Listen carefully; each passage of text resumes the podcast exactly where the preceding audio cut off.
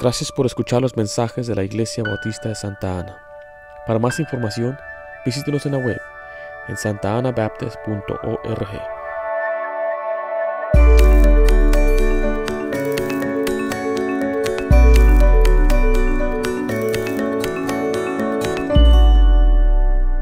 Leemos el versículo de nuevo, dice los distintivos bautistas. 1 Timoteo 3:15, para que citar dos sepas cómo debes conducirte en la casa de Dios, que es la iglesia del Dios viviente, dice ahí, columna y baluarte de la verdad.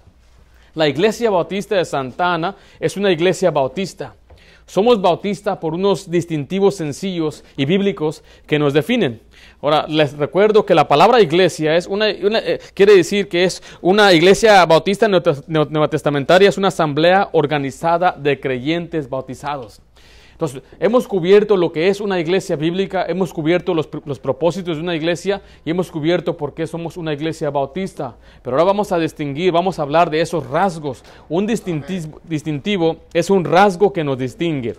Eh, eh, esto se trata en cuanto a la doctrina. Y les voy a mostrar por, en unos momentos esos, esos ah, distintivos en un esquema para que lo pueda ver todo junto. Ahora les vuelvo a repetir, no estamos diciendo que somos la única iglesia que cree en la palabra de Dios. No somos la única iglesia que predica la salvación por fe, por gracia y solo en Jesús. Hay muchas iglesias que hacen eso. Y, hay otras iglesias que podrán poseer algunos de estos distintivos, pero históricamente solamente los bautistas poseen estos distintivos que les voy a mostrar en unos momentos. Ah, creemos que la iglesia es columna, dice ahí, y baluarte, quiere decir que es la base de lo que es la verdad. Y Dios le dio la responsabilidad a la iglesia de, ah, defender la fe, de, de contender por ella.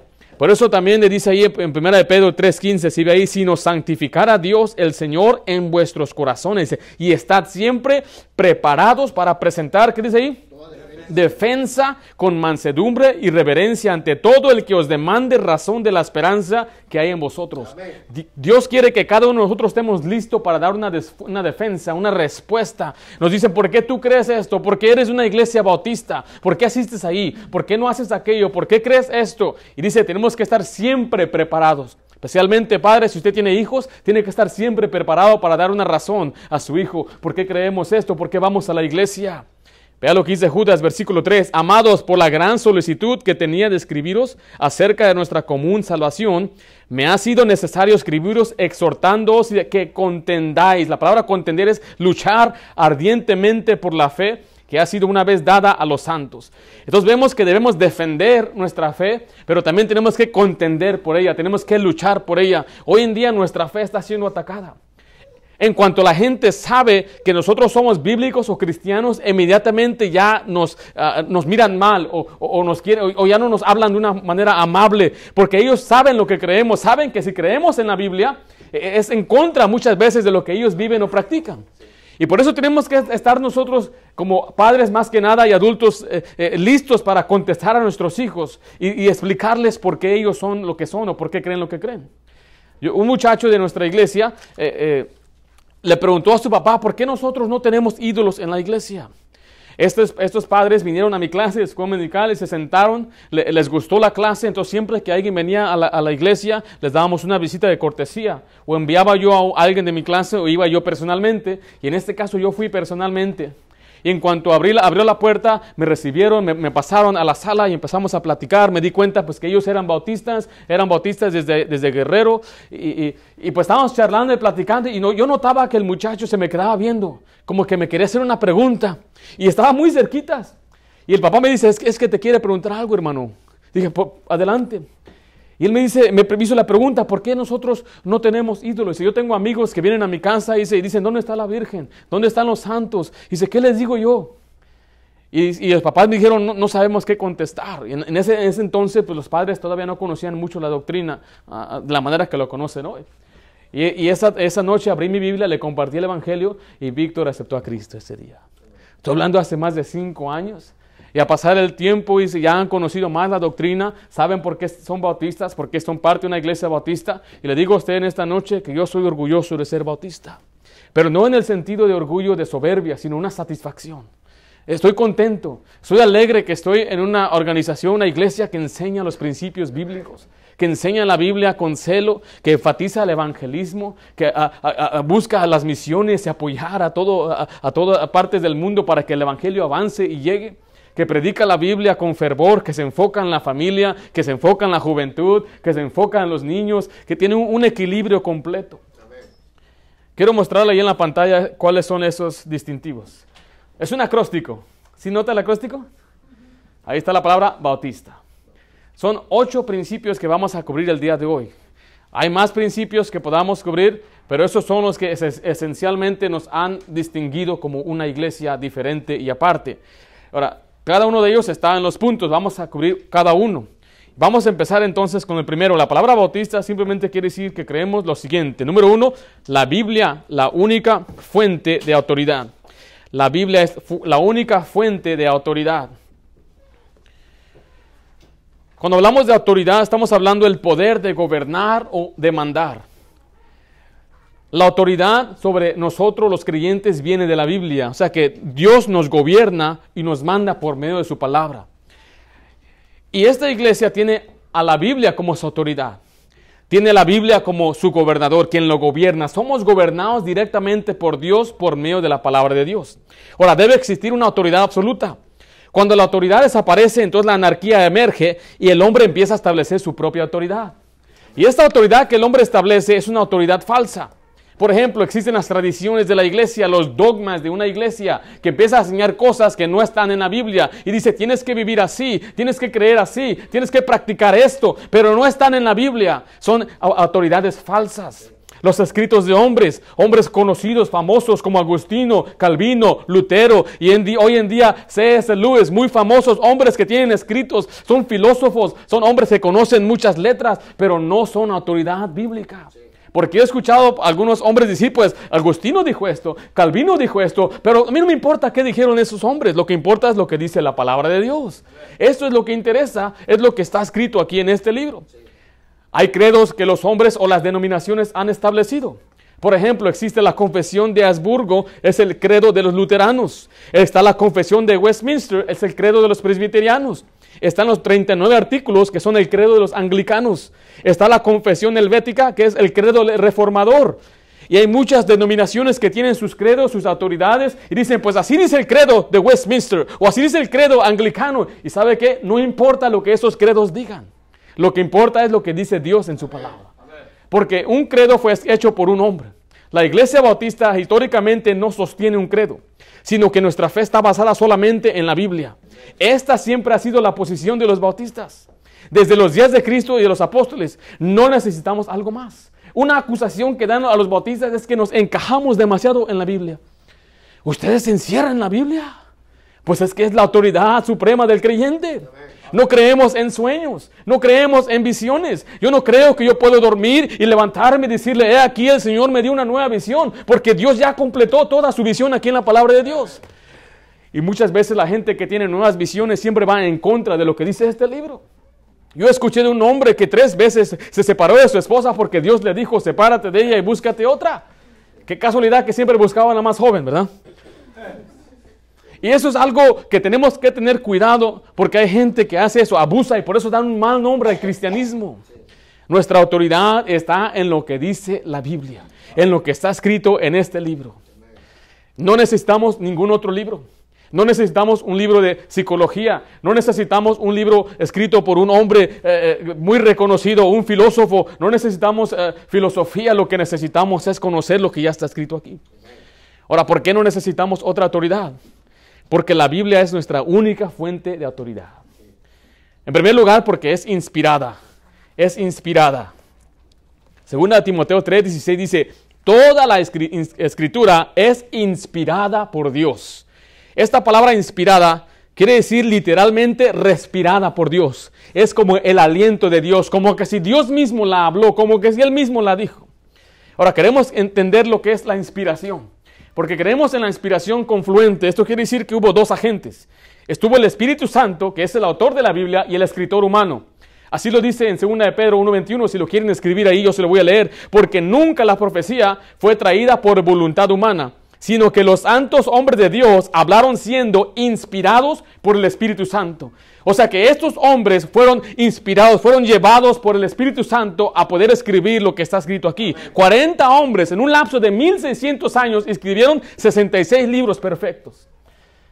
La inspiración también es verbal, quiere decir que las palabras mismas fueron inspiradas, no nomás el concepto o no nada más el mensaje, sino que palabra por palabra Dios mandó escribir esas palabras. Es plenaria, es toda igualmente inspirada, porque hay quienes dicen, no, las cartas de Pablo no son tan importantes como las epístolas, como las epístolas de Pedro o como los evangelios o el Antiguo Testamento ya no sirve, no, no, toda la escritura es inspirada por Dios, toda es importante, de principio a fin, de Génesis a Apocalipsis, toda es inspirada es plenaria. También la inspiración es libre de errores. Quiere decir que no puede ser probada falsa. No hay errores en sus escritos. Hay mucha gente que dice, la Biblia tiene muchas contradicciones. Y me da gusto cuando dicen eso. Digo, pues muéstrame una. Y nunca me pueden mostrar una. Yo, algunos me han traído, me han traído eh, eh, contradicciones de la Biblia y esas no son contradicciones. Lo que le faltó es conocer un poquito más la Biblia. Hay partes que parecen contradicciones. Por ejemplo, hay una parte donde le llama a una persona de un nombre y otra persona a otro nombre. Y es el mismo, es la misma persona. Es como que yo dijera, ahí viene José, y eres José Marcos. Y dice, no, es que el hermano Marcos, pero el hermano José, estamos hablando de la misma persona. Pero si usted no conoce su otro nombre, se va a confundir. Yo pensé que fue el hermano Marcos el que vino. No, fue el hermano José. Es el mismo. Y a veces hay algunos nombres así o algunos detalles así que la gente no conoce por su ignorancia. Dice, hay contradicciones en la Biblia. Pero no, sino que es libre de errores. También es infalible. Quiere decir que sus enseñanzas no engañan, son justas, son buenas, son verdades. Por lo tanto, la Biblia es inefable, sin error, es invariable, sin cambio, es inexorable, sin rendirse, es inflexible, no la puedes cambiar, es invencible, sin ser conquistada, no la puedes derrotar, no la puedes destruir. Gente ha tratado de destruir la Biblia, no pudo, no pueden. Es indefectible, sin fallos, es incomparable, es sin igual, es invaluable, no tiene precio. No hay otra cosa como la Biblia, no hay una obra tan tremenda como la Biblia. Ella convence, convierte, corrige, limpia, convive, conquista y consuela. ¿Por qué? Porque es inspirada por Dios mismo. No es un escrito de eh, Shakespeare o no es un escrito de un, uh, poeta famoso. Eh, no, es, es palabra de Dios. Quisiera yo mostrarle simplemente eh, eh, cómo los, libros poéticos, cómo están escritos de una forma ah, muy perfecta y hermosa. Es una arte, en verdad, una arte, una ah, arte maestra de lo, cual, de lo cual la Biblia es, en la forma que la escribieron. Es inspirada por Dios. Siguiente es para nuestra fe. Es para nuestra fe. Es nuestra única autoridad para nuestra fe. Dice ahí 2 Timoteo 3:15. Dice, y desde la niñez has sabido las sagradas escrituras, las cuales te pueden hacer sabio para la salvación por la fe que es en Cristo Jesús. Es nuestra única autoridad en fe, en lo que creemos, en cuanto a la salvación. La Biblia es suficiente para demostrarnos el camino de la salvación. No necesitamos otro libro, no necesitamos otro evangelio de Jesucristo, no necesitamos una atalaya, no necesitamos otra revista, no necesitamos un escrito o una interpretación de otra persona. La Biblia sola nos explica lo que necesitamos saber de la salvación. También nos enseña la única cosa, nuestra autoridad en cuanto a la doctrina, es lo que nosotros creemos, nuestra enseñanza. Dice ahí, 2 Timoteo 3:16, la primera, la segunda parte dice, útil, ¿para qué dice ahí? Para enseñar. Esta es nuestra doctrina, nuestra enseñanza que se basa solo en la Biblia. No en filosofías, le vuelvo a repetir, no en psicología, no en sabiduría humana, no en, una nueva revelación. Todo lo que nosotros creemos de nuestra fe está aquí. Lo que creemos de Dios está aquí. Lo que creemos de Cristo está aquí. Lo que creemos de la iglesia local está aquí. Lo que creemos de, la, vida eterna está aquí. Del infierno, del mundo espiritual, de los ángeles. Aquí está todo en este libro. No necesitamos algo más que esto. Por eso yo le digo a usted, tenga cuidado a veces en qué libros usted está leyendo, qué revistas usted levanta o qué está mirando usted por medio de internet o la televisión. No todo aquel que se llama cristiano es cristiano. Porque ellos tienen, hay unas tremendas enseñanzas que, ay, qué bonito, dicen muchos, ¿ah? ay, qué bonitas enseñanzas Dios, me ayudó, y se me alegró, me alentó, me, me habló mi corazón. Pero detrás de esas enseñanzas está su, de esa, disculpe, detrás de ese discurso que dio hay unas enseñanzas, las cuales influyen sus discursos. Si una persona no cree que en la iglesia local, cuando él escriba un libro, no va a dar énfasis en la iglesia local o va a criticar a la iglesia local y va a decir la iglesia local ya no existe, existe la iglesia invisible, Jesucristo ya no quiere que vayas a la iglesia y hay gente que enseña estas cosas y son muy elocuentes, eh, son muy buenos para la retórica, usan palabras persuasivas y engañan a mucha gente. La ley dice que ellos son reprobos en cuanto a la fe. Por eso usted tiene que conocer su doctrina para que nadie lo engañe con palabras persuasivas. Qué bueno que usted viene a la iglesia y se lleva esta hoja para que usted pueda estudiar y pueda defendérselo. Pero usted debe saber esas cosas, estar siempre preparado para cuando alguien le haga una pregunta. Siguiente es para nuestra práctica. No solamente para nuestra fe, lo que creemos, especialmente en cuanto a la salvación. Espero que usted, usted ha conocido a Cristo como su Salvador. Usted está seguro y sabe en quién ha creído. Y usted dice, yo sé que tengo vida eterna, no porque soy bueno, no porque la merezco, sino porque he creído en Jesucristo como mi único Salvador, que derramó su sangre por mí, fue sepultado y al tercer día resucitó con poder y gloria para darme una vida eterna. Si usted cree eso, usted tiene vida eterna. Pero ahora lo que nos, lo que nos toca ahora es para nuestra práctica, nuestra manera de vivir. Dice ahí en 2 Timoteo 3, 16 al 17, dice, útil para enseñar, para redarguir, para corregir, para instruir en justicia, a fin de que el hombre de Dios sea, ¿qué dice ahí? Perfecto o maduro, completo, enteramente preparado para toda buena obra. La Biblia dice que somos salvos por gracia, pero dice la Biblia también que Dios nos ha salvado para andar en buenas obras. La Biblia es la autoridad final en todo asunto de práctica porque la Biblia es inspirada por Dios y es la única representación de la voluntad de Dios fiel hoy en día. O sea, en la Biblia conocemos la voluntad de Dios, qué es lo que Dios quiere que hagamos, qué es lo que Dios no quiere que hagamos. Entonces, es la Biblia en la que nos debe guiar. No debe ser una persona, no debe ser una iglesia, sino usted sea guiado por lo que dice la palabra de Dios. Obviamente como pastor le voy a enseñar, le voy a predicar, le voy a instruir, pero al fin de cabo usted es el que tiene que tomar la decisión de obedecer a Dios. Y usted debe entender así es como Dios quiere que yo viva. Y no diga, pues en la iglesia así dijeron, mi pastor no quiere que hagas, no, jamás diga esto, diga, así lo dice la Biblia, y usted no quiere obedecer, pues simplemente diga, pues yo no creo esas cosas, yo no quiero obedecer la Biblia. Porque jamás le voy a enseñar algo que no esté en la Biblia. Todas las enseñanzas deben estar basado o un principio, un precepto, un mandato de la palabra de Dios. Si no está basado en un precepto, un principio, entonces se llama preferencia, es algo que preferimos nosotros. Yo, yo prefiero el café, usted prefiere leche, eh, no hay nada diferente, no hay pecado, es una preferencia. Pero cuando se trata de principios, se trata de obedecer o desobedecer. Por eso la Biblia es nuestra autoridad, no nada más en fe, en lo que creemos, sino también en cómo vivimos. ¿Por qué vives así? Porque así dice la Biblia. En cualquier cuestión moral, buscamos la respuesta en la palabra de Dios. En cuanto al homicidio, en cuanto al aborto, en cuanto al divorcio, en cuanto al matrimonio, en cuanto a la fornicación, en cuanto al adulterio, vamos a la Biblia. ¿Qué dice la Biblia? Yo he escuchado a algunos, alguna gente cuando va a, a un psicólogo o un psiquiatra y dicen, pues es que tengo deseos hacia aquel hombre y aquel hombre es casado. Y ellos le dicen, pues si tú lo sientes, hazlo. Si eso te va a hacer feliz, hazlo. Y son las enseñanzas que, eh, que, a veces el mundo da, pues tú hazlo, pues, ¿qué, ¿qué, tiene de malo? A veces dicen, si, si mamá no se da cuenta, no le hace daño. Es una mentira blanca. Y no son las enseñanzas bíblicas que nos enseña la Biblia que Dios quiere que seamos honestos, sin doblez, que seamos rectos, justos, sed santo porque yo soy santo, absteneos de fornicación, absteneos de idolatría y así enseña la palabra de Dios. Esa es la diferencia muchas veces en una iglesia como las nuestras, que enseñamos lo más feo del hombre. Sería bonito nada más venir y hablarles de qué tan bueno es Dios. Hoy les enseñé a mis hijas algo muy bonito, les, les enseñé que Dios contestó la oración de Ana. Y Dios escucha oración y qué bonito. Pero el día de ayer, oh, el día de ayer, el día de ayer les, les fue muy duro. Les recalqué lo que les enseñé el domingo aquí, que el padre a hijo que ama, castiga. azota, disciplina, castiga. Andaban bien callados, no decían nada. Pero es importante enseñar lo negativo tal como lo positivo, animar tal como redarguir, como corregir, exhortar, levantarte los espíritus, debe haber un equilibrio, no siempre usted venga necesitando una dosis de ánimo. Ay, estoy desanimado. Voy a la iglesia para animarme. Mejor vaya a Cristo para animarse. Vaya a Él, no dependa de su servidor para su ánimo, no dependa de otra persona, no dependa de su esposo o su esposa. Ahí está el Señor Jesucristo, siempre Él es fiel.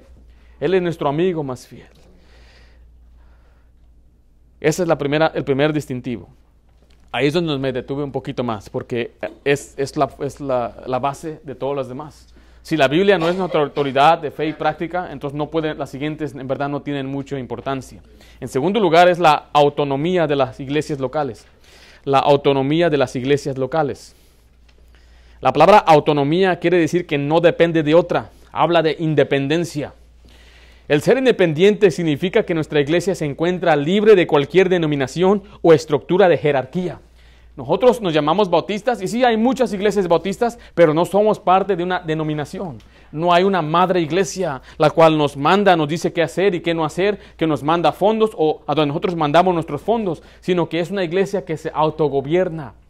Tiene un pastor y tiene hombres y mujeres que son inteligentes, son suficientes sabios y espirituales para tomar decisiones por sí mismos. Porque hay adultos aquí, no dependemos nada más de los niños. Y yo espero que usted sea un hombre espiritual y cuando venga tiempo de tomar decisión, usted puede dar su parte. Porque aquí no hay un dictador. Yo no soy el que manda a la iglesia como un dictador. Yo no doy cuentas a Dios.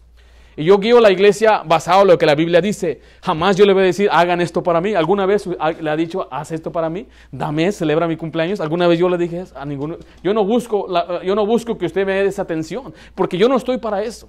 Gracias, estoy muy contento por lo que ustedes han hecho por mi familia y mí. En verdad, mi esposa y yo sentimos muy alegría y, a veces hasta pues, sentimos, nos conmueve el corazón por la amistad que podemos tener aquí. En verdad, cuando tenemos esa relación es, es en verdad una tremenda bendición. Pero yo estoy seguro que usted viene a la iglesia porque usted busca a Dios, no me busca a mí. No es porque viene a buscar a un hombre, no es porque viene a buscar amistades, usted viene a buscar a Dios. Y de la misma manera yo quiero dejarles saber a usted que a pesar de que podamos ser amigos, ambos tenemos que darle cuentas a Dios. Entonces somos una iglesia independiente, la cual no dependemos de otra iglesia. Entonces tenemos a Cristo, letra A, como la cabeza. Cristo es la cabeza de la iglesia. Hay gente que dice que no son denominación, pero sí son denominación. A veces eh, hablo con una persona y le digo a qué iglesia vas. Oh, dice, yo no soy, soy una iglesia que no es denominación. ¿Y cómo se llama tu iglesia? Calvary Chapel. Esa es una denominación. Y dicen, no, no, nosotros no somos. El, tal hecho que ellos estén repitiendo como un perico que no son, no quiere decir que no lo sean. Porque tenemos que ver también su estructura. Por ejemplo, los, bautistas del sur es una convención, es una ah, denominación y son bautistas. Pero ellos no pueden predicar lo que se les da su gana. O sea, no pueden predicar lo que Dios les dice. No pueden predicar dependiendo de lo que Dios quiere. Ellos tienen que darle cuentas a otra gente, a otra persona, a otra cabeza. Pero mira lo que dice Colosenses 1.18. Y Él es la cabeza del cuerpo, que es la iglesia. ¿Quién es la cabeza? ¿De qué es la cabeza? De la iglesia, dice que es el principio, el primogénito de entre los muertos, para que en todo tenga la preeminencia, para que Cristo sea el primero y especialmente en la iglesia. Somos una iglesia que se sustenta y gobierna solo bajo la jefatura de Cristo Jesús. No seguimos a un hombre. Cristo ya no está, eso ya lo sabemos. Alguien dice que cuando Cristo se fue, dejó a quién a cargo. ¿A quién? ¿A quién dice la gente? La, iglesia tradicional dice que dejó a Pedro. Pero mire, letra B, el Espíritu Santo está en lugar de Cristo. El Espíritu Santo está en lugar de Cristo. Juan 14, 16 dice, y yo rogaré al Padre y os daré otro consolador, para que esté con vosotros para siempre. El Espíritu de verdad, el cual el mundo no puede recibir, porque no le ve ni le conoce, pero vosotros le conocéis, porque mora con vosotros y estará en vosotros. Jesucristo dice, les voy a dar otro consolador. Pero vea lo que dice el capítulo 16, versículo 7 de Juan. Pero yo os digo la verdad, os conviene que yo me vaya, porque si no me fuere, el consolador, que es el Espíritu, no vendré a vosotros, mas si me fuere, os lo enviaré. Entonces está diciendo Jesucristo, yo me voy a ir, pero cuando me vaya no los voy a dejar solos, sino que les voy a mandar al Espíritu Santo. Dice la Biblia que cuando Cristo ascendió, el Espíritu Santo vino a morar en ellos, pero de una forma permanente ya. Cuando usted cree en Cristo, usted recibe el Espíritu Santo. Y es por eso nosotros que somos guiados por el Espíritu Santo. Dice, y vosotros sois guiados por el Espíritu, dice la palabra de Dios. Dice, mis palabras son espíritus, nosotros somos guiados por lo que dice la palabra de Dios. El Espíritu Santo nos guía por medio de la Biblia. Nos muestra lo que debemos hacer, nos muestra su perfecta voluntad por la medio de oración. Por eso dice la Biblia que no os embraguéis con vino en lo cual hay desilusión, más bien sed llenos del Espíritu Santo. Entonces, ¿quién es el que dirige nuestra iglesia? El Espíritu Santo. Jesucristo es la cabeza, pero el Espíritu Santo es el que la dirige. No creemos nosotros en un hombre que se, que se, llama el vicario de Dios o que está en lugar de Dios, porque ningún hombre puede tomar el lugar de Dios. Solamente el Espíritu Santo, quien es Dios mismo, es el que tomó el lugar de Jesucristo cuando se fue. Siguiente, letra C, su autoridad y su misión son la palabra de Dios y nada más. Su autoridad y su misión y su sumisión son la palabra de Dios y nada más. Entonces, la cabeza de la iglesia es Jesucristo, es guiada por el Espíritu Santo y nos, sometemos bajo la autoridad de la palabra de Dios y nada más. Vea lo que dice Hechos 5:29, respondió Pedro y los apóstoles dijeron, es necesario obedecer a Dios antes que a los hombres. Y a través de los siglos, la iglesia bautista ha peleado en contra de esos asuntos, porque había una iglesia del Estado, la cual decía, tú tienes que obedecernos a nosotros, tienes que uh, uh, dar tributo a nosotros, tienes que bautizar niños. Y ellos decían, jamás haremos lo que está en contra de las escrituras.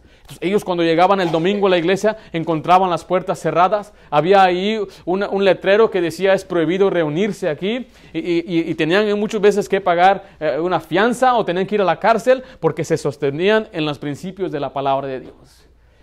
Porque ellos creían que una iglesia es autónoma, que solo se gobierna. Le damos cuenta solamente a Cristo Jesús. Le rendimos cuenta solamente a Jesucristo.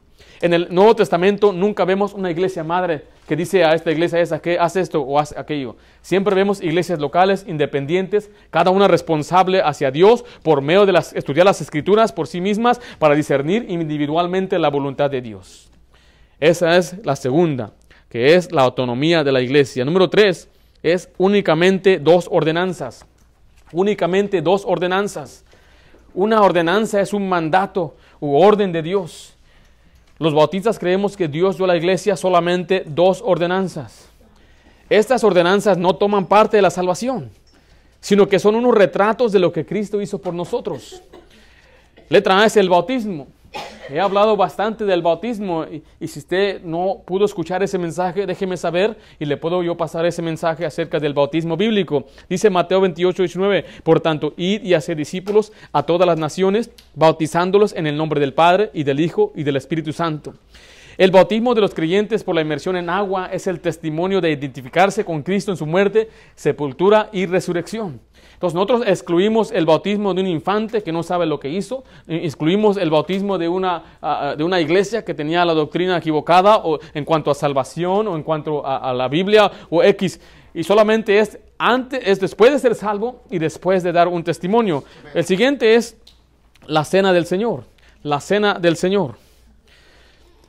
Voy a nada más repasar la cena del Señor porque quisiera dar una lección entera acerca de la cena del Señor. Voy a leer el pasaje ahí, 1 Corintios 11, 23 al 26. Porque yo recibí del Señor lo que también os he enseñado, que el Señor Jesús, la noche que fue entregado, tomó pan y habiendo dado gracias, lo partió y dijo, tomad, comed, este es mi cuerpo que por vosotros es partido.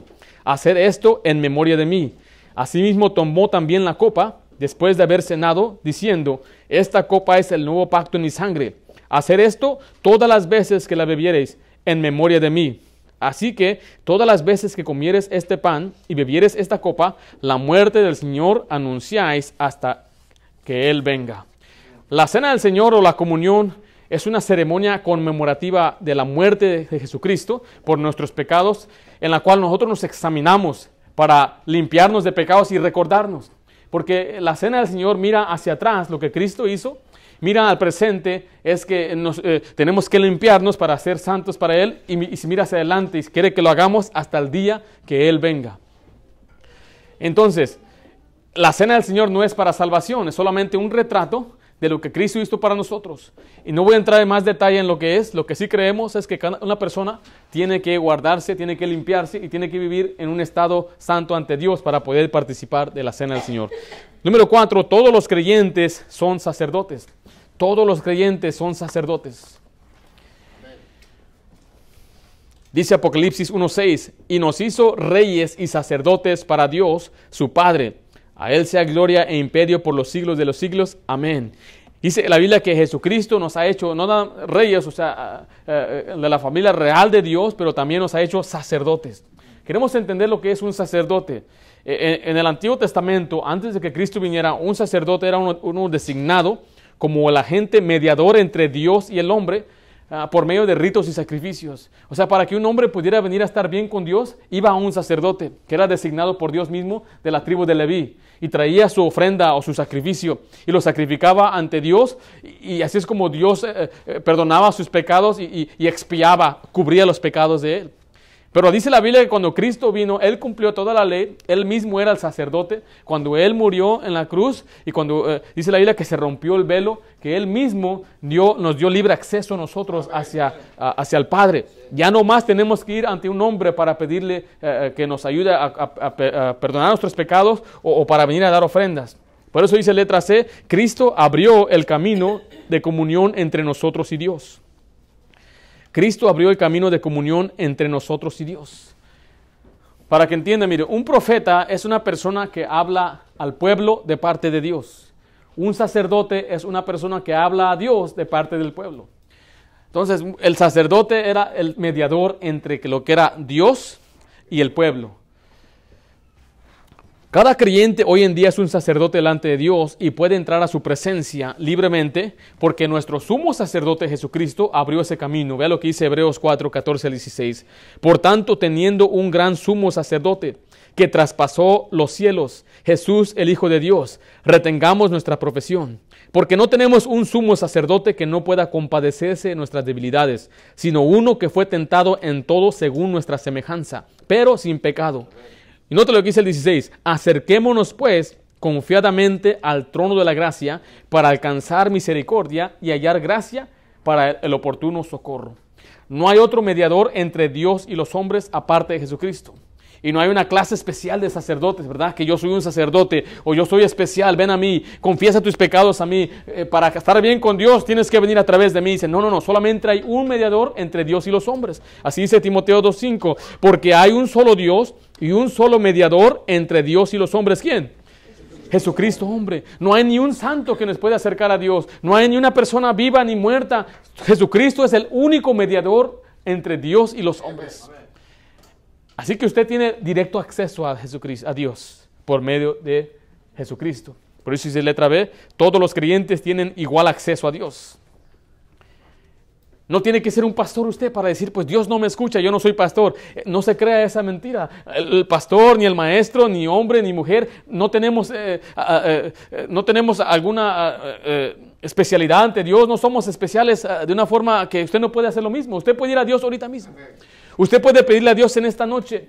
Todos tenemos libre acceso a Dios por medio de Jesucristo. De nuevo dice Hebreos 4:16, acerquémonos pues confiadamente al trono de gracia para alcanzar misericordia y hallar gracia para el oportuno socorro. Mire, hay quienes no pueden ir a oración, a orar a Dios porque dicen, pues no estoy bien, Dios no me va a escuchar. Y tiene razón, Dios no escucha a los hombres. Por eso vamos en el nombre de Cristo. Cuando usted ore, dígale, Señor, yo, sé, yo sé que no soy digno de estar en tu presencia, pero yo vengo en el nombre de Cristo, vengo en la autoridad de Cristo, vengo porque Cristo me ha lavado, vengo porque Él me da la autoridad de venir. Por eso, mire, no se preocupe si usted dice, pues hay algunos asuntos que no he arreglado o, no puedo cambiar, no puedo salir de este vicio. Vea lo que dice, acerquémonos, ¿qué dice ahí? Confiadamente, Confiadamente con confianza. Hay gente que es de la familia real el día de hoy. Allá en España, en Inglaterra, tal vez algunos otros países de Europa, usted no puede entrar a la presencia de la reina de Inglaterra cuando usted le dé su gana. Le tienen que llamar. Y es más, le dicen, no la veas a los ojos. Y si eres una dama, tienes que uh, uh, saludar de una forma, si eres varón, y no le dirijas la palabra, a lo menos que ella te, te, te diga que le hables. Tantas reglas para una mujer falible. Y Dios dice, ven confianza, ven confiadamente. Así como nuestros hijos nos, hasta nos interrumpen, ¿sabes? ¿Notas? ¿Por qué? Porque tienen confianza se nos suben, se nos trepan, nos abrazan de la pierna, nos, nos interrumpen, eh, eh, eh, porque tienen confianza, entran al cuarto. ¿Verdad? ¿Quién les llamó? Pero es la confianza que tienen. Y Dios dice, acércate a Él confiadamente, mira, al trono de gracia. La gracia es lo que Dios nos quiere dar, pero mira, para alcanzar qué? Misericordia. Ahí está, es lo que necesitamos. Yo no creo que uno debe llegar ante la presencia de Dios creyendo que merece que Dios le escuche. Y a pesar de que tal vez usted vive una vida recta, que usted está haciendo todo lo que debe hacer, recuerde, ante los ojos de Dios aún estamos muy lejos de la perfección, debemos llegar ante Dios con humildad para alcanzar esa misericordia. ¿Usted necesita misericordia de Dios? Vaya confiadamente. Porque ¿qué le va a dar Dios? Le va a dar gracia y le va a dar el oportuno socorro, lo que usted necesita. Por eso tiene que entender, si usted se encuentra en una situación que usted sabe que está desagradando a Dios, pero a la vez usted tiene el dentro, yo quiero luchar por Dios, quiero hacer cosas buenas, pero no puedo, tengo este problema, mi carne no me permite. Recuerde, venga con confianza para que Dios le dé misericordia, le dé la gracia y le dé el socorro que usted necesita en ese momento. Por eso creemos esto, que somos sacerdotes. Se estaba muriendo un pastor bautista, le dijeron, pastor, ¿quiere que llame al sacerdote? Y dice, señora, yo soy sacerdote. Ah, yo no sabía que era un santo padre. Yo no soy santo padre, señora. Yo soy sacerdote porque Cristo me salvó, me lavó con su sangre. Y Él abrió el velo y dice, ahora yo tengo directo acceso al Padre, no necesito a otro hombre. Y esa es la verdad, nosotros no necesitamos a otro hombre, a otra persona, tenemos libre acceso. Si usted ha creído en Cristo, usted es un sacerdote ante Dios. ¿Usted cree eso? Entonces parece que usted está siendo bautista, ¿eh? se está identificando, yo soy bautista. En quinto lugar, la iglesia cuyos miembros son salvos. Iglesia cuyos miembros son salvos. Los bautistas creemos que la membresía de la iglesia local se restringe a individuos quienes dan testimonio creíble de la fe personal en Cristo y se han identificado con Cristo públicamente por medio del bautismo después de la fe salvadora.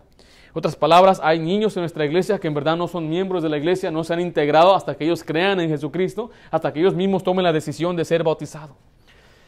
Y creemos que los que no son salvos no deben ser miembros de la iglesia no deben tener un lugar en la iglesia para servir o para actuar en la iglesia. No, la iglesia, obviamente, eh, todos son bienvenidos, con tal de que eh, no, no hagan un alboroto o con tal que no estén una inmoralidad abierta. No permitiremos inmoralidad abierta. Vea lo que dice Hechos 2.41 al 42. Así que los que recibieron su palabra fueron bautizados y se añadieron. La palabra añadir está hablando de esa, de membresía. Aquel día como tres mil personas. Y perseveraban en la doctrina de los apóstoles, en la comunión unos con los otros, en el partimiento del pan y en las oraciones. Ahora, la importancia de ser miembro de una iglesia es porque tenemos que ver su salvación, primeramente, si es una salvación escritural, si, si es un bautismo escritural, pero también se trata de dar disciplina a la persona que necesita. La Biblia habla de disciplinar a los creyentes, sí. La Biblia habla de tratarlos ah, de una forma dura, sí, cuando es necesario, cuando necesitamos arreglar cuentas. Y muchas, muchas veces en la Biblia vemos algunos ejemplos donde Pablo dice nombres, donde Pablo ah, manda ah, que hagan aquello y se repléndolos en frente de todos para los que demás teman. Ahora, yo no estoy diciendo que yo sería capaz de hacer esto, pero si el Señor nos guía y tenemos que hacer esto para limpiar la iglesia, entonces se tiene que hacer. Pero solamente se hace por medio de la membresía. Si una persona no es miembro, nunca le vamos a llamar la atención, pues no es miembro de la iglesia. Por eso es importante añadirse a una iglesia y estar dispuesto a recibir después no solamente los beneficios y las responsabilidades, pero también las disciplinas de un miembro de la iglesia. Número 6, separación de la iglesia y el Estado. Separación de la iglesia y el Estado. Los bautistas creemos que Dios estableció las dos, la iglesia y el gobierno civil. Y a cada uno les dio responsabilidades y derechos de cumplir. Los propósitos del gobierno civil son indicados ahí en Romanos 13, del 1 al 2. Sométase toda persona a, a las autoridades superiores, porque no hay autoridad sino de parte de Dios, y las que hay por Dios han sido establecidas. De modo que quienes se oponen a la autoridad o lo establecido por Dios, uh, disculpe, de modo que quien se opone a la autoridad, a lo establecido por Dios resiste y los que resisten acarrean condenación para sí mismos. Nos entendemos que Dios estableció a la iglesia y al gobierno. Y creemos que estas dos no deben controlar una ni la otra. El gobierno no debe meterse en los asuntos de la iglesia. No creemos que debe existir una iglesia estatal. Eh, cuando Estados Unidos fue formado, la iglesia anglicana era la iglesia del Estado. La iglesia anglicana era la iglesia católica de Inglaterra. El rey de Inglaterra quería tener su propia iglesia, entonces estableció su propia iglesia. Y en aquellos tiempos, cuando conquistaron o vinieron a Estados Unidos, mandaban a los que se llamaban los, sombreros negros. Eran hombres magistrados, agentes de la iglesia anglicana para regular todo. Entonces, ellos controlaban todo. Controlaban eh, los asuntos legales, controlaban los, los taxes, controlaban, eh, eh, estaban en la corte, tenían jurisdicción para todas esas cosas es una de las cosas de las cuales los bautistas siempre lucharon es para que hubiera una independencia del Estado y de la iglesia. O sea, queremos, nosotros creemos como bautistas que usted puede creer ah, lo que usted quiera, con tal de que el gobierno no se meta en nuestras vidas. El gobierno está ahí para proveer algunos servicios. Está ahí para eh, guardar la ley. Está ahí para, eh, para proveer tal vez lo que son los bomberos, los, policías y todas esas cosas. Pero el gobierno no debe estar ahí para controlar nuestra vida, ni para decirnos qué debemos creer y qué no debemos creer.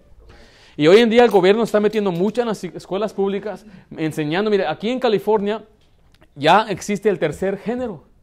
La gente puede ir y decir, pues yo soy, no sé, soy un duende. ponle ahí que es un duende. Mi hermano estuvo evangelizando, tocando puertas y me mandó una foto de un baño que decía que era neutro y tenía a un hombre, a una mujer y a un trans. Y el gobierno está empujando estas cosas. ok, si es un negocio privado como Target, está bien, ellos pueden hacer lo que quieran. Ya no voy a comprar a Target. Llevo años que no voy a Target ya. No voy a Starbucks tampoco, porque eh, eh, lo mismo, están promoviendo su, su, su, uh, su, agenda y están diciendo, pues tienes que aceptar a los sodomitas y esto y aquello, y hasta lo pusieron en sus vasos. Entonces, yo sé que a algunos ya les quedó su corazón con Starbucks. Y ellos es un, es un negocio libre, ellos pueden hacer lo que quieran, pero ¿qué de las escuelas públicas? ¿Qué de los gobiernos? Cuando pasa usted por la, corte civil de allá de, de, de Anaheim, ahí está la bandera de los sodomitas en un edificio público. Ese es un problema. Y nosotros creemos, mira, el sodomita viva como él le dé su regalada gana, Dios mismo lo va a castigar, ya se ha visto, la mayoría de ellos no viven más de 40 años, se están muriendo en su propio cuerpo con enfermedades y un montón de, eh, tonterías, suicidios, no hay nada gay de felicidad en ellos, Dios los está condenando a ellos, Dios mismo los ha castigado. Mire, para cada movimiento siempre han agarrado a un hombre o una persona como ejemplo. Para los morenos, ¿quién es el, ejemplar del movimiento de, de los morenos? ¿Quién? Martin Luther King. ¿Para la raza? César Chávez. Eh, para cada uno siempre había uno, pero para, los sodomitas, ni uno. En los años 70, San Francisco murieron más de 150 mil sodomitas de la enfermedad de SIDA.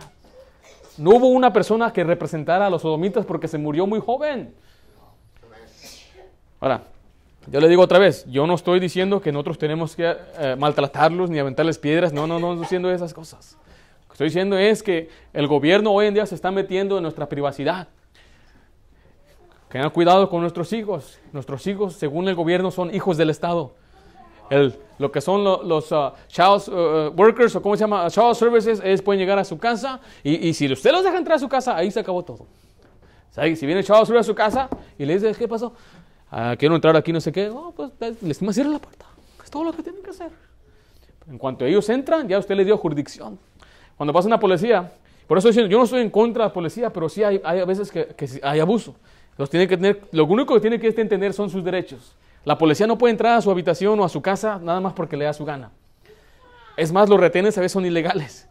Y, y viene un policía a decir que está revisando las casas y hay pistolas. pues échale ganas y cierre la puerta.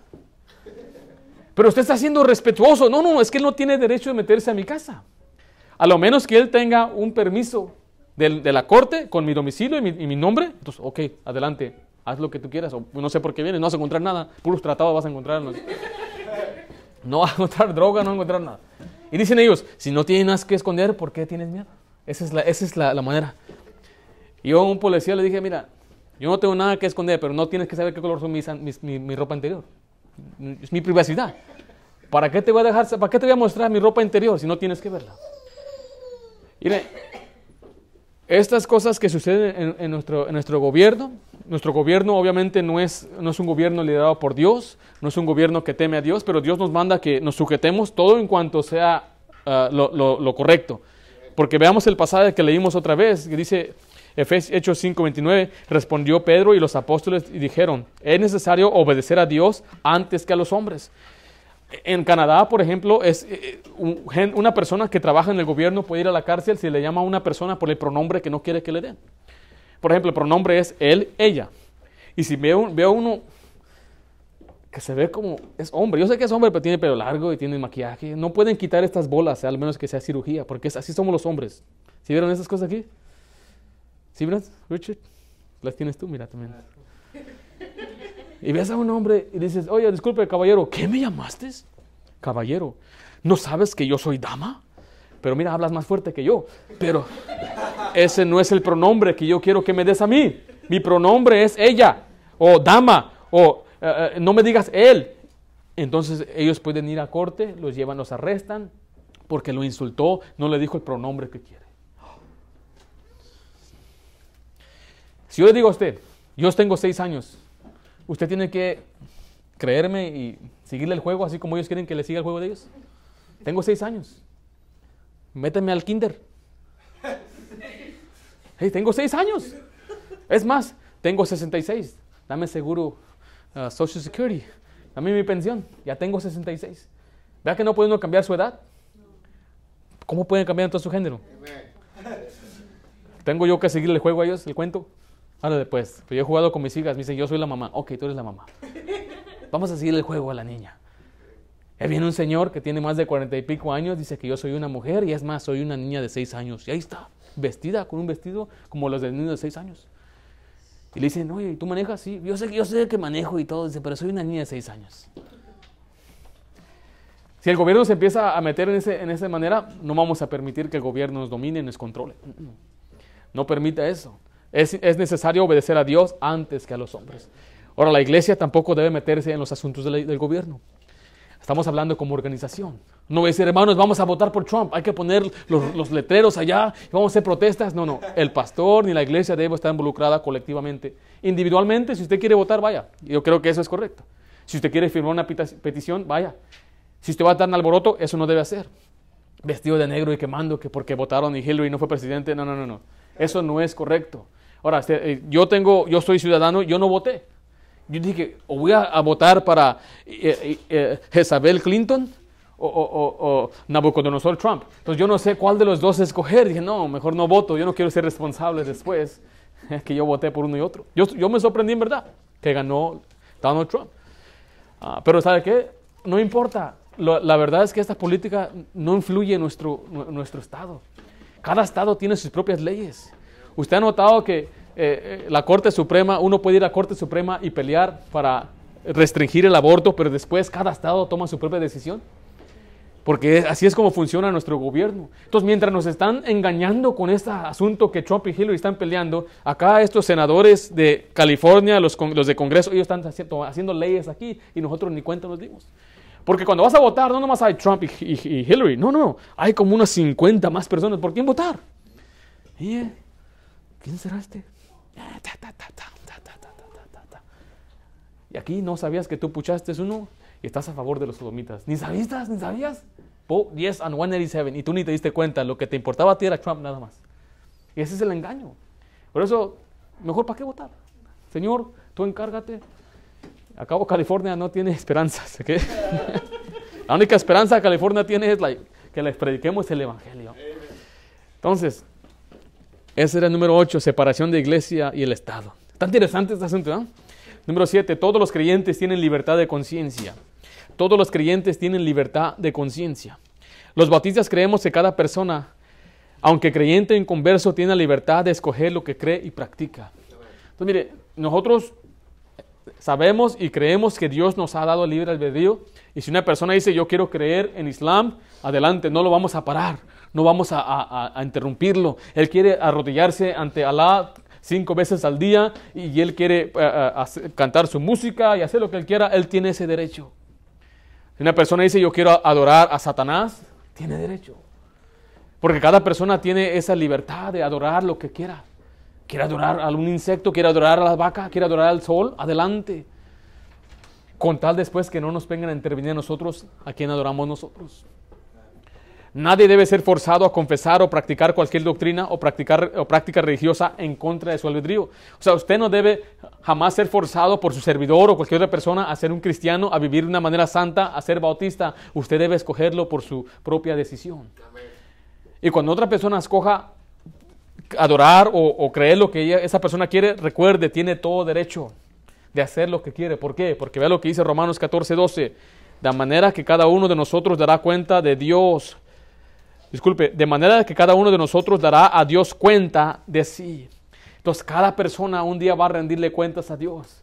Aquel islámico que está adorando a aquel Allah que es un Dios falso el día que él muera, dice la Biblia que está establecido que el hombre muera una sola vez y después de esto el juicio y él va a estar ante la presencia del Dios Todopoderoso y él va a decir pues yo pensé que Allah era el Dios verdadero y él va a ser condenado y él va a pagar por sus pecados. Si una persona se le dio el evangelio y lo rechazó, dijo yo no quiero nada con el cristianismo, yo no quiero nada con la iglesia bautista, tiene todo derecho. Si usted dice yo no quiero estar en esta iglesia, no, usted, aquí no lo tenemos a fuerzas. Porque hay iglesias que le dicen, no te puedes ir de esta iglesia.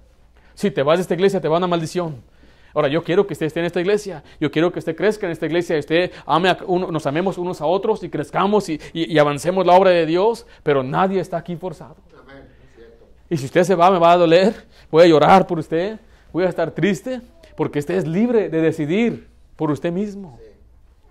Ve lo que dice Romanos 14:5. Uno hace diferencia entre día y día, otro juzga iguales todos los días. Cada uno esté plenamente convencido. ¿Qué dice ahí? En su propia mente. Cada uno debe estar convencido personalmente.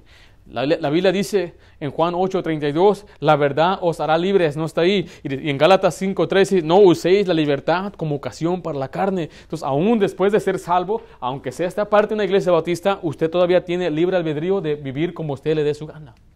Yo no voy a andar tras de usted y diciéndole, eso está incorrecto, el púlpito le puede hablar. Si usted se une a ser un líder en la iglesia, entonces ahí sí le voy a rendir algunas cuentas, pero al fin de cabo yo no controlo su vida, no controlo lo que usted hace en su casa, usted le va a dar cuentas a Dios. No quiero darle cuentas por usted, no, hombre, si yo apenas puedo con la mía, con mi vida y con mi esposa y mis hijas, yo, ¿cómo voy a andar metiéndome en la vida de otra persona? ¿Para qué? Mejor me voy a morir. ¿Van a arrancar el pelo nada más? No, mejor cada quien decide por sí mismo. Y, lo vamos a esperar a usted hasta que usted decida por sí mismo que usted va a obedecer. Lo vamos a esperar con paciencia hasta que usted diga, pues todavía no estoy listo para esto. Está bien, tiene libre albedrío. Pero recuerde, le va a dar cuentas usted a Dios. Todos los creyentes tienen libertad de conciencia. Número 8, y el último, acepta solamente dos oficios. Acepta solamente dos oficios. Los bautistas creemos que Dios estableció solamente dos oficios en la iglesia local lo que es el pastor y el diácono. Los términos pastor, anciano, obispo, supervisor o administrador, todo refiere al mismo oficio del pastor. Los dos oficios de pastor y diáconos existen dentro de una iglesia local particular y no son parte de una estructura que viene de afuera de la iglesia local. En otras palabras, los diáconos tienen que ser de aquí mismo. Los pastores tienen que ser de aquí mismo. No, aceptamos un pastor de afuera, pues él es el pastor y pues aquí nada más está uno encargado. No, el pastor tiene que ser de aquí mismo y los diáconos también. Escriba letra I, pastores, letra A, pastores. Creemos que Dios ha llamado a hombres para que dirijan a su rebaño. Él los prepara y los elige para ser ministros de la iglesia. Nuestra iglesia ha orado, está orando, la iglesia bautista de Anaheim ha orado por años, por más de 12 años orando para un día establecer una iglesia. Y, hubo una persona que Dios preparó, su servidor, yo he orado por Santana por yo creo más de 14 años, eh, que un día yo, quería venir y plantar una iglesia aquí en Santa Ana, oramos, eh, hubo un, grupo de hombres que decidieron si yo era, ah, si yo podía ser considerado como un candidato para venir a, pastorear o para empezar una iglesia. Y, decidieron que si era un buen candidato, todo se hizo por medio de oración. Y entonces hubo una ordenación donde ellos oraron por mí y, pusieron sus manos simbólicamente dando la aprobación de una iglesia local que ha sido establecida y también poniendo su fe en su servidor para que viniera a plantar una iglesia. Revisaron mi fe, revisaron mi práctica, vieron mi conducta, observaron mi familia, vieron si no tenía deudas, vieron si yo era fiel dador a la iglesia, todas esas cosas le revisaron, si era ejemplar, porque tenía yo que el que planta una iglesia tiene requerimientos muy altos. Y ustedes los pueden encontrar en Tito capítulo 1 y primera de, Timoteo capítulo 3.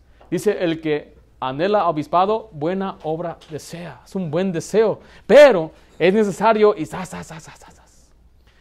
Eso lo digo porque no cualquiera puede ir a empezar una iglesia. Ya me enojé con mi pastor, voy a, vamos a empezar una iglesia, vamos, vamos. Y se van tres, cuatro, cinco familias o seis personas y ahí van a empezar su iglesia o dar un estudio entre semana en, un, en un, apartamento donde hay una, una, una pool house o no sé qué tontería. Eso es absurdo, eso no se hace. A mí me da mucho celo cuando escucho de una nueva iglesia y quién los envió. No, es que se separaron de la otra iglesia, no estaban bien, no les gustó. Esas cosas no se hacen. Es muy peligroso hacer eso ante Dios. Por eso después Dios no bendice.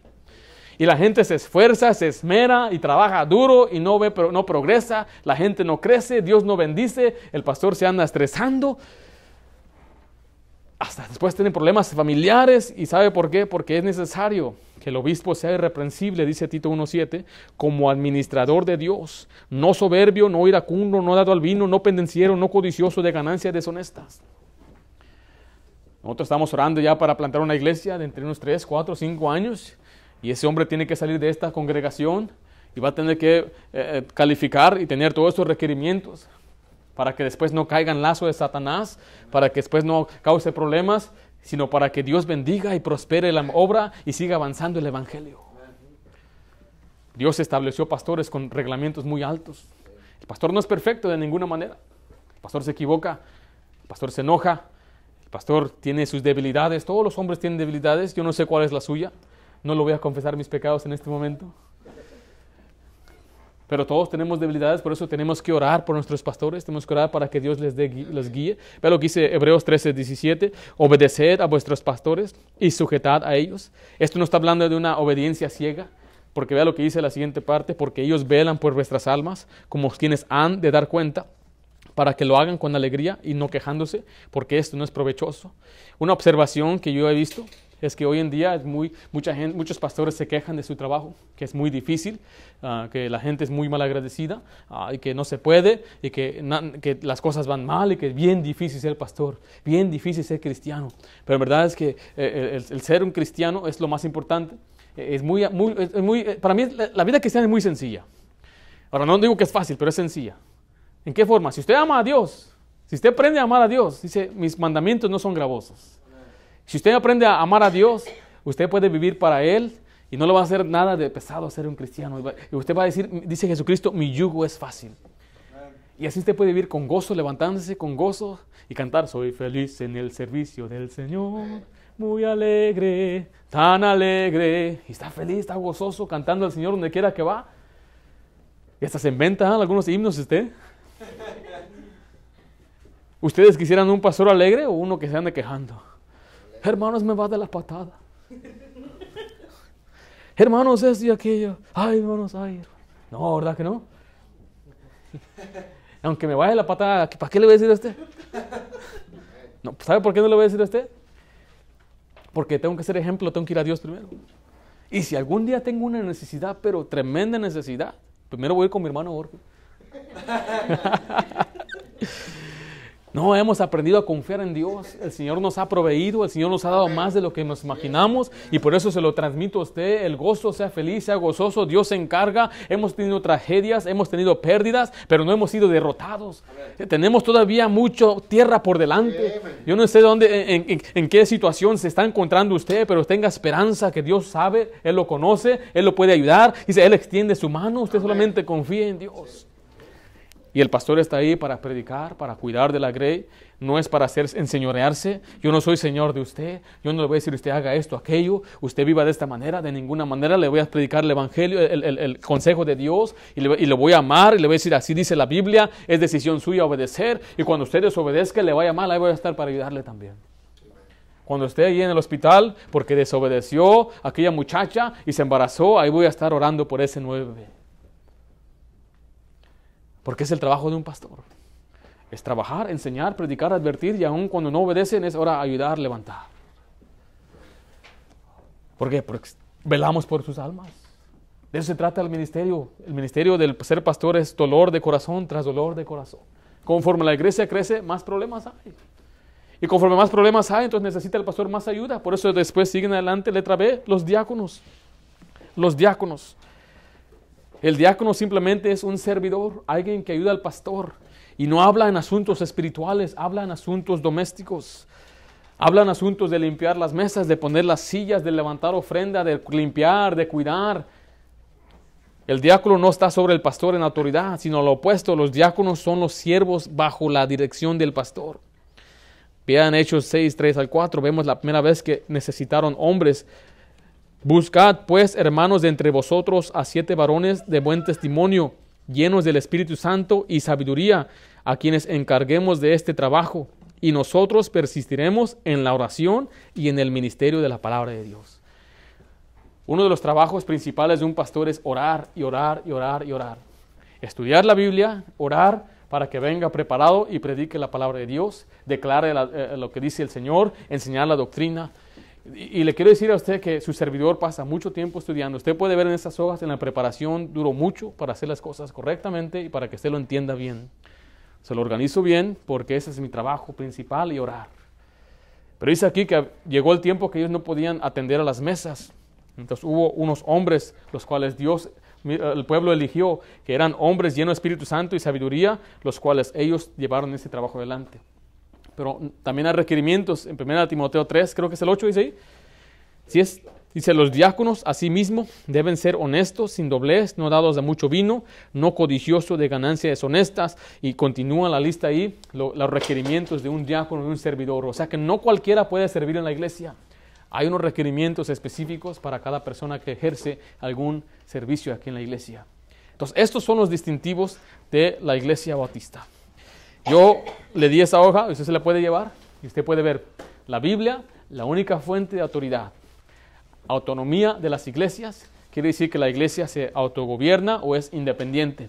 Únicamente acepta dos ordenanzas, los cuales son un retrato de la salvación, es el bautismo y la cena del Señor. Todos los creyentes son sacerdotes. Jesucristo nos abrió el camino para tener acceso directo hacia el Padre. Iglesia cuyos miembros son salvos. Entonces, solamente aceptamos la membresía de aquellos que pueden dar un testimonio creíble de la fe en Cristo y después de ser bautizados. Después creemos en la separación de la iglesia y el Estado. El Estado no debe meterse en la iglesia y la iglesia colectivamente no debe influir el gobierno. Y siguiente, todo creyente tiene libertad del alma. Quiere decir que todos tenemos el derecho de creer o no creer en Jesucristo y creer lo que se nos dé la gana. Y finalmente acepta solamente dos oficios, el pastor y los diáconos. Vamos a orar en este momento.